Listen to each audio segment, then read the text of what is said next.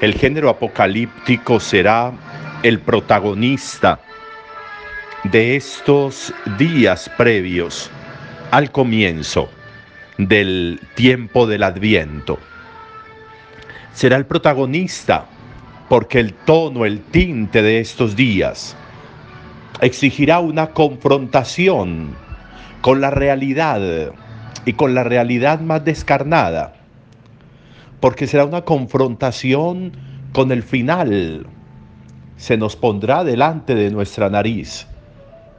Episodios, momentos, anuncios de lo que puede ser, de lo que será el final, y de muchos sucesos, de muchos acontecimientos que existen, que han existido y que seguirán existiendo en la realidad humana, de muchas situaciones y momentos que siempre harán parte de nuestra vida, pero que muchas veces por desconocidos, nosotros nos llenamos de miedo y de temor con ellos, y a veces hipotecamos la vida para quedarnos detrás de un miedo y un temor. El género apocalíptico tiene un tono que es muy importante y es un tono de garantía, porque pasarán todas estas cosas, podrán suceder todas estas y muchas otras, pero el que Jesús haya vencido a la muerte es una garantía para nosotros. El que Jesús haya triunfado es para nosotros el aval más valioso e importante para trascender por encima de cualquier acontecimiento, de esos acontecimientos que mueven el piso, que desgarran el alma, que laceran el corazón. Por encima de todos ellos está Jesús. Acontecimientos pues que se repiten a lo largo de la historia personal, social, comunitaria, que van pasando, que van pasando en tonos distintos, en personas distintas, y que nos generan de nuevo incomodidad, dolor o angustia. Hoy comenzamos a leer el Apocalipsis propiamente.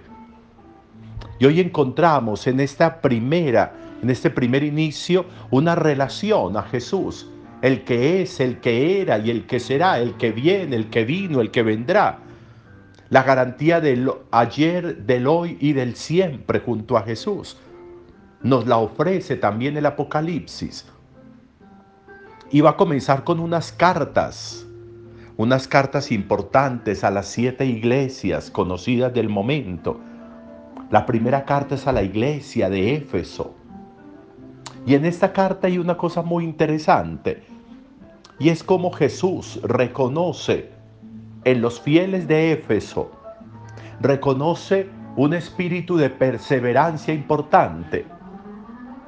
¿Cómo se mantienen?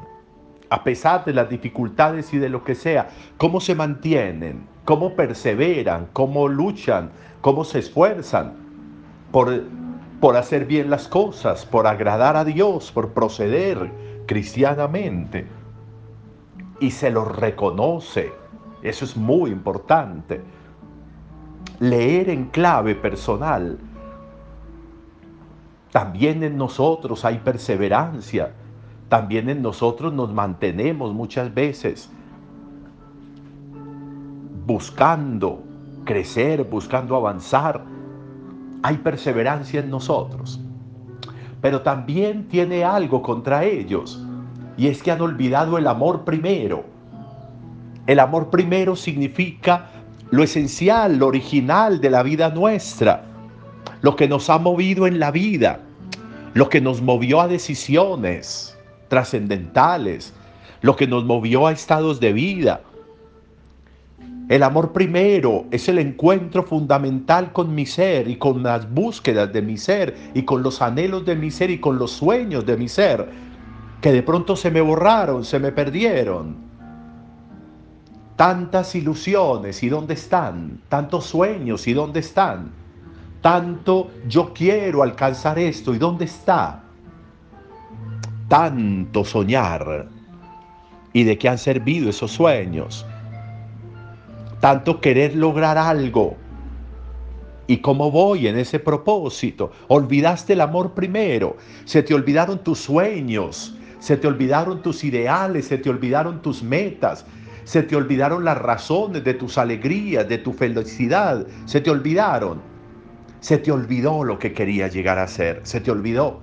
Y se te olvidó porque de pronto te metiste en un ritmo de vida donde simplemente respondes y respondes instintivamente a lo que hay que hacer y a veces terminas cansado, fatigado de hacer y hacer y hacer cosas de respuesta, de instinto, pero de lo propio qué, de lo propio, de aquello que me genera satisfacción personal, de aquellos pendientes conmigo mismo qué, el amor primero. Eso, eso que está en mí, eso que me planifica por dentro, eso que me hace gigante desde dentro. ¿Qué? ¿Cuándo retomaré? ¿Cuándo retornaré? El amor primero, ¿dónde está tu amor primero? ¿Dónde está lo tuyo? ¿Dónde están tus búsquedas? ¿Dónde están tus sueños? Tengo contra ti que olvidaste el amor primero y estás viviendo solamente para reaccionar pero no estás viviendo para crecer, para sumar, para que lo propio tuyo cada día pueda resaltar y crecer y subir más. ¿Dónde está tu amor primero? Esa podría ser una muy buena reflexión para este día. Buen día para todos.